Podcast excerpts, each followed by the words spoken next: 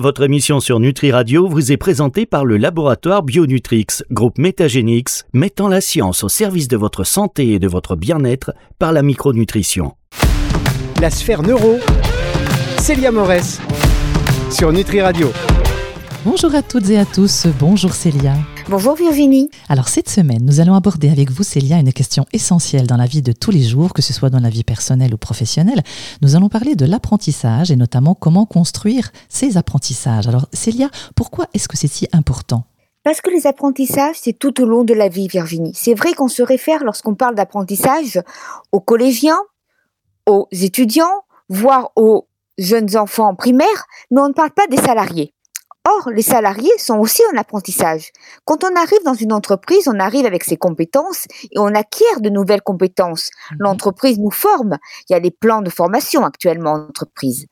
Or, quand les salariés font ces plans de formation ou qu'ils acquièrent de nouvelles compétences pour utiliser de nouveaux logiciels, etc., etc., ils sont obligés d'acquérir, d'apprendre pour pouvoir réutiliser ces connaissances. Donc, les apprentissages, c'est tout au long de la vie. Mhm. En plus, Virginie, point important, c'est qu'on apprend tout au long de la vie de 7 à 77 ans, j'ai envie de dire, pour reprendre une phrase célèbre. Mais c'est un petit peu ça. Même plus loin, à 90 ans, 92 ans, 100 ans, on apprend encore. Je dirais même que c'est important, enfin, neurologiquement parlant, de faire travailler un peu ces neurones tout au long de la vie, de toute façon. Ah, totalement, Virginie. C'est ça qui va être important. Mhm. Mais pour apprendre, il y a des choses importantes et des conditions sine qua non. Alors, quels sont ces piliers de l'apprentissage, Célia? Dites-nous tout. Alors, d'abord, prendre soin de son cerveau, c'est ce qu'il y a de plus important. On prend soin de son corps, donc on prend soin aussi de son cerveau. Prendre soin de son cerveau, c'est pour, on va le voir ensemble parce qu'il y a des tas de choses qui sont importantes, mais notamment, il faut pas oublier que c'est aussi faire des pauses. On en a parlé dans une précédente émission. Mhm. Faire des pauses pour prendre soin de son cerveau, pour avoir de meilleurs apprentissages est déjà indispensable. Et globalement, qu'est-ce qui est justement indispensable pour pouvoir apprendre Au-delà de, nourrir son cerveau d'informations, qu'est-ce qui serait indispensable pour bien, bien, bien apprendre? Alors, selon Stanislas Dehaene, qui a écrit sur les apprentissages, qui est un auteur, un chercheur qui travaille beaucoup sur ça et qui a écrit un livre que j'aime beaucoup qui s'appelle Apprendre, qui est donc un grand scientifique, Stanislas Dehaene. Pour lui, effectivement, il y a quatre piliers dans l'apprentissage qui sont indispensables. L'attention, sans attention, Virginie, on ne peut pas apprendre. Si vous ne sélectionnez pas les informations auxquelles euh, vous, que vous voulez apprendre, vous n'apprenez rien, on n'encode rien. Donc c'est tout d'abord faire attention. On y viendra comment justement avoir des stratégies pour augmenter son attention, même si on en avait parlé dans une émission précédente? Tout à fait. Je rappelle, vous avez fait une très très belle émission là-dessus qu'on peut retrouver dans les archives de nutriradio.fr, une belle émission sur l'attention justement. Ensuite, il y a l'engagement. L'engagement, c'est être actif, ne pas être passif dans ses apprentissages, s'engager, aller l'avant, être curieux. Vous parliez d'acquérir de nouvelles choses parce qu'on a besoin de faire travailler ses neurones, Virginie, mais c'est ça. Être curieux. Ça, c'est un point important. C'est-à-dire qu'on va être curieux, on va euh, prendre le temps, on va faire ce genre de choses. Et là, effectivement, il n'y a rien de mieux que de faire soi-même. Imaginez juste un truc, Virginie. Je ne sais pas si vous regardez de temps en temps l'émission à la télévision qui reprend actuellement de Cyril Lignac sur Tous en cuisine. J'ai malheureusement pas trop le temps, malheureusement c'est vrai, mais je connais et c'est l'idée, c'est effectivement de suivre un peu ses cuisines, je crois, hein, de, le de le faire en même temps que lui, il me semble. C'est ça. Alors moi, je suis comme vous, j'ai pas toujours le temps. Et puis je ne fais pas parce que je regarde la télé et que je me dis ah, voilà. Mais un jour, je me suis dit ah, sa recette, elle a l'air facile, je vais la refaire. A bien évidemment, vu que c'était quelque temps après que je n'ai fait que regarder, j'ai eu beaucoup de difficultés. Bon, en même temps, je ne suis pas Lignac, donc fort heureusement d'ailleurs, puisque sinon il y aurait une il y aurait pas de différence entre les grands chefs et le, et tout un chacun. Mais ce que je veux dire, c'est que c'est en faisant qu'on apprend, qu'on s'engage. C'est-à-dire que c'est pareil lorsqu'on veut apprendre un chemin. Si on ne fait pas le chemin soi-même, si on n'est pas confronté à la réalité, à la chose, on ne va pas apprendre. Donc c'est aussi s'engager. Ensuite, Virginie, il y a aussi le retour sur erreur. C'est toujours avoir un feedback sur ce qu'on a fait. Le retour sur erreur est important parce que c'est l'erreur qui permet l'apprentissage. Souvenez-vous mhm. lorsque vous faisiez du vélo petite. On tombait, on remontait sur le vélo et on apprenait qu'en faisant ce geste-là, on avait appris, je suis tombé donc je ne vais pas le refaire. Apprentissage, essai, erreur. Et là, c'est exactement pareil. C'est en faisant des erreurs. Il ne faut pas avoir peur de l'erreur. On verra tout à l'heure dans la deuxième partie les stratégies à mettre en place, etc. Mais euh, comment est-ce que l'on peut faire finalement ce feedback tout seul? Là, vous parlez d'un exemple qui est tout à fait euh, frappant parce que on fait du vélo, on tombe, on se dit tiens, j'apprends donc je recommence. Mais quand euh, on apprend quelque chose d'un événement particulier, on n'a pas toujours ce feedback personnel finalement. Alors, ce qu'il faut faire, c'est faire une introspection sur soi-même, ce qu'on appelle une métacognition, et réfléchir à se dire, voilà, je voulais arriver là, j'avais cet objectif, J'y suis arrivé, je n'y suis pas arrivé. J'y suis arrivé pourquoi? Ça a fonctionné, donc je continue ou j'améliore encore ma stratégie. Ça n'a pas fonctionné, pourquoi? Qu'est-ce que j'aurais pu faire d'autre pour que ça fonctionne mieux? C'est ça le pilier de l'apprentissage, c'est avoir ce feedback. Et si on, peut ne pas y arriver tout seul, ou on peut le doubler, c'est encore plus important, et demander à d'autres personnes. Donc demander à ses pairs, c'est-à-dire à ses collègues, à d'autres étudiants si on est étudiant, justement pour savoir ce qui a pu euh, mal aller, ce qui a pu se, finalement euh, biaiser et influencer notre erreur. Ou alors demander aussi pourquoi pas à son supérieur. Mais encore faut-il que ce feedback soit constructif, Virginie. Il s'agit mhm. pas de dire à quelqu'un ou de dire à un étudiant, par exemple, moi devant mes étudiants, je leur dis pas ton travail c'est nul. Je leur dis voilà, là c'était bien, là c'est pas bien, pourquoi c'est pas bien? Et je leur explique pourquoi, pour que la fois d'après, ils ne reproduisent pas la même erreur. C'est ça avoir un feedback. Et on n'apprend que comme cela. Quatre, et ensuite le quatrième, on le verra dans une autre émission, c'est la consolidation. Parce que autant il faut acquérir les notions, mais encore faut-il pouvoir les restituer dans le temps et les consolider dans le temps pour que l'apprentissage devienne pérenne, qu'il ne soit pas aussi vite appris, aussi vite oublié. Très bien. Alors donc sur ces piliers de l'apprentissage, donc on a être actif. Donc il faut bien s'engager dans l'action et être curieux, comme vous le disiez, avec cette pointe toujours de d'introspection finalement sur ce que l'on vient d'essayer d'apprendre. Hein. C'est bien cela totalement, Virginie. Alors Célia, on va se faire une petite pause avant de poursuivre sur ce sujet intéressant de l'apprentissage. Et si vous avez envie de réagir ou de poser des questions à Célia, évidemment, n'hésitez pas. Vous avez le numéro 06 66 94 59 02 ou directement sur la page de contact du site nutriradio.fr.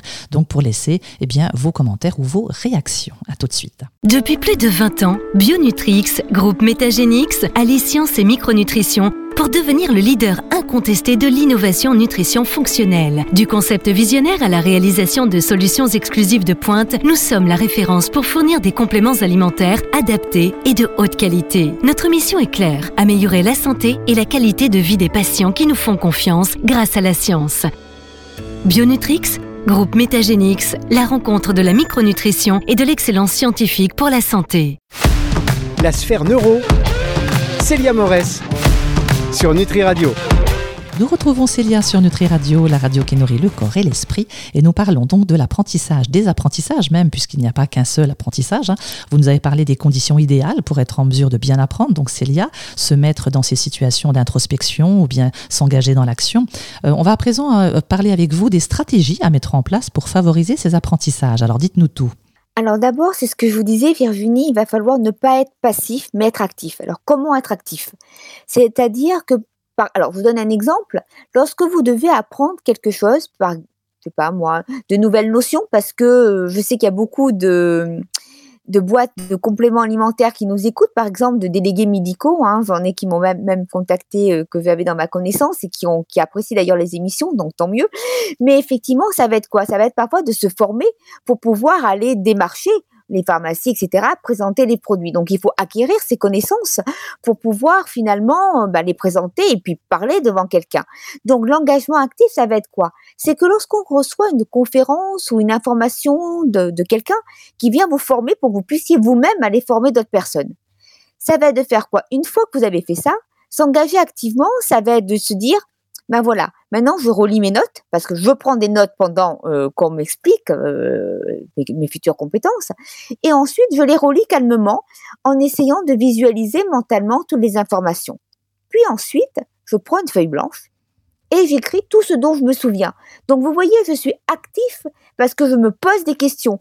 Vous voyez ce que je veux dire, Virginie? Je suis mhm. active, je me pose des questions. Je ne fais pas que lire avec cet aspect de familiarité qui finalement ne me servira à rien c'est aussi le fait de se dire, dans relisant ces notes, quelles questions pourraient m'être posées pour pouvoir s'entraîner à y répondre Et en s'entraînant à y répondre, finalement, on va apprendre à acquérir parce que ça va nous demander la notion très importante dans l'apprentissage, c'est la compréhension. Parce que Virginie, sans compréhension, il n'y a pas d'apprentissage. Donc, il faut comprendre ce que nous sommes en train de faire. Mhm. Donc, là, on est sur de l'apprentissage cognitif, en fin de compte. Hein. oui. Mm.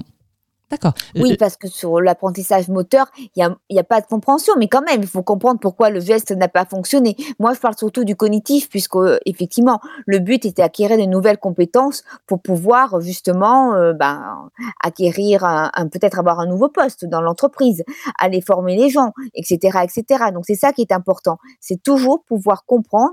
Et justement, pour comprendre, il faut être actif pendant l'apprentissage. On se pose des questions, on traite l'information en profondeur, c'est-à-dire qu'on essaye de faire des liens avec ce qu'on connaît. Mhm.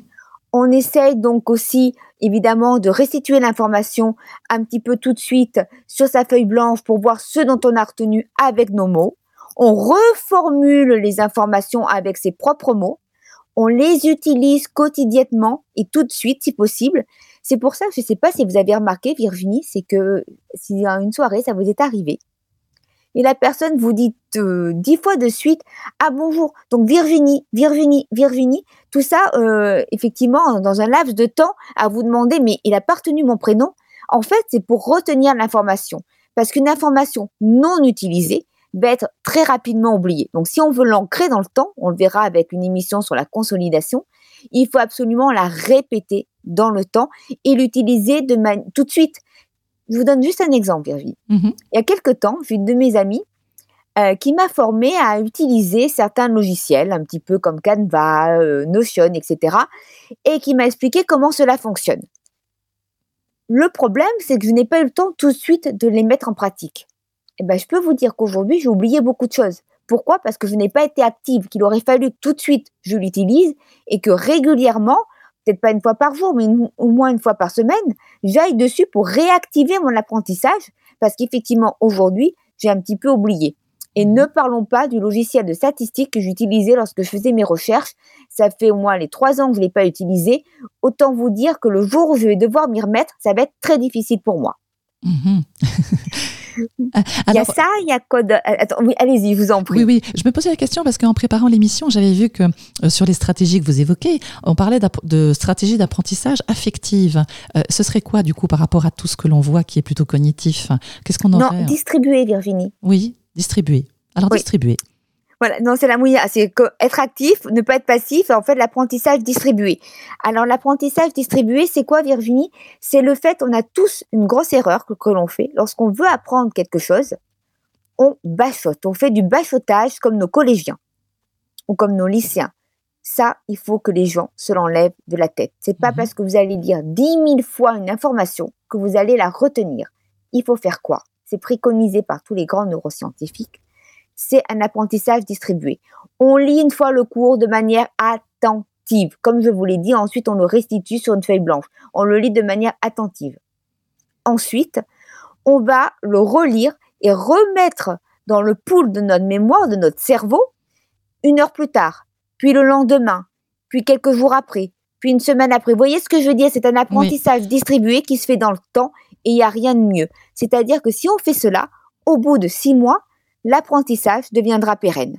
Donc c'est le jour même, une heure après, le lendemain, à 24 heures après, une semaine après, un mois après, deux mois après, puis six mois après, enfin, de le remettre de temps en temps, etc., pour remettre les informations dans notre cerveau, parce que finalement, l'information qui a été apprise, on la retient encore plus facilement si on la remet tout de suite dans notre cerveau. Vous voyez ce que je veux dire? Oui. C'est ce qu'on appelle l'apprentissage distribué, qui est utile chez les enfants, comme chez les adultes. D'accord, donc finalement, réviser donc régulièrement, c'est très bénéfique pour un apprentissage à long terme finalement. Hein. Ça évite, comme vous dites, le stress et le bachotage de dernière minute juste avant les examens par exemple.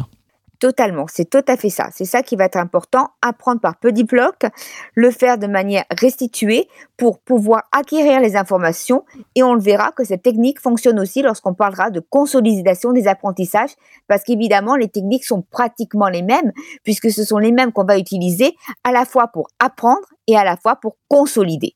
Très bien. Célia, on va se faire une nouvelle pause, si vous voulez bien, avant de voir justement avec vous quels sont les trucs et astuces pour bien apprendre. On se retrouve donc dans quelques instants. La sphère neuro. Célia Morès sur Nutri Radio. Vous êtes sur Nutri Radio, la radio qui nourrit le corps et l'esprit, et nous parlons avec Célia des apprentissages et après des stratégies pour apprendre. Nous allons voir avec vous maintenant qu'il est possible d'apprendre finalement en s'amusant. Alors qu'est-ce que vous entendez par là, Célia?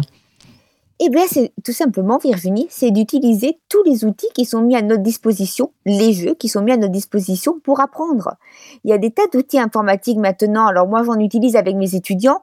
Vous avez les caouts. Alors, je sais pas si vous savez ce que c'est. Les caouts, ce sont des QCM interactifs. C'est génial. C'est génial parce que ça permet l'engagement, justement. Donc, vous imaginez, moi, je présente des QCM à mes étudiants pour savoir s'ils ont bien compris les notions de cours. Du coup, ils répondent, mais ils répondent, en fait, ils jouent, euh, soit ils peuvent jouer en équipe, soit tout seuls. Ils sont un petit peu en compétition parce qu'à la fin, il y a un podium. Donc, de fait, ils ont envie de gagner. C'est ludique. Ils s'investissent et en s'investissant, ils apprennent, ils apprennent de nouvelles notions. Parce que s'ils ne faisaient que lire leurs cours, finalement, ça servirait à rien. Et là, c'est pareil pour le salarié. Ça peut être d'utiliser ces caouts et de se dire, allez, je challenge mes, mes collaborateurs. On se fait ça pour voir si on a retenu les informations que nous sommes censés acquérir. Imaginez. Formation, moi, ça m'est arrivé d'en faire une pour des, un, laboratoire de compléments alimentaires. Et du coup, je m'adressais à toute la France devant des délégués médicaux. Mmh Ces délégués médicaux, je devais les formés en quelque sorte pour qu'ils puissent acquérir des compétences sur le nouveau produit, pour qu'ils puissent expliquer lorsqu'ils allaient promouvoir ce produit, pourquoi ce qu'ils avaient mis dans le produit était important et pour qu'ils disent regardez mon produit est bon. C'est normal, c'est le jeu. Mhm. Du coup, effectivement, j'aurais pu, ça n'a pas été possible parce que bon, à distance, c'est pas toujours facile, faire un caout. Là, au moins, on aurait pu voir s'ils avaient retenu les informations. Ils auraient pu se tester de manière ludique et savoir est-ce que j'ai bien retenu, bien compris. Et eh ben, pourquoi pas les utiliser en entreprise et se dire après, entre délégués médicaux de la région à les Grand Est, ce qu'on va faire, c'est qu'on va utiliser un caout et on va se tester pour voir si on a tout compris de manière ludique pour pouvoir se reprendre les uns les autres et être encore le plus performant possible. Ça, c'est quelque chose qui peut être fait. Mhm. Ensuite, vous avez finalement quoi? Vous avez euh, ce qu'on appelle les flashcards. Est-ce que vous vous souvenez du Trivial Poursuite? Oui, très très bien. J'en ai d'ailleurs un à la maison euh, familiale, je crois. Bah, pareil, bah, c'est totalement ça les flashcards.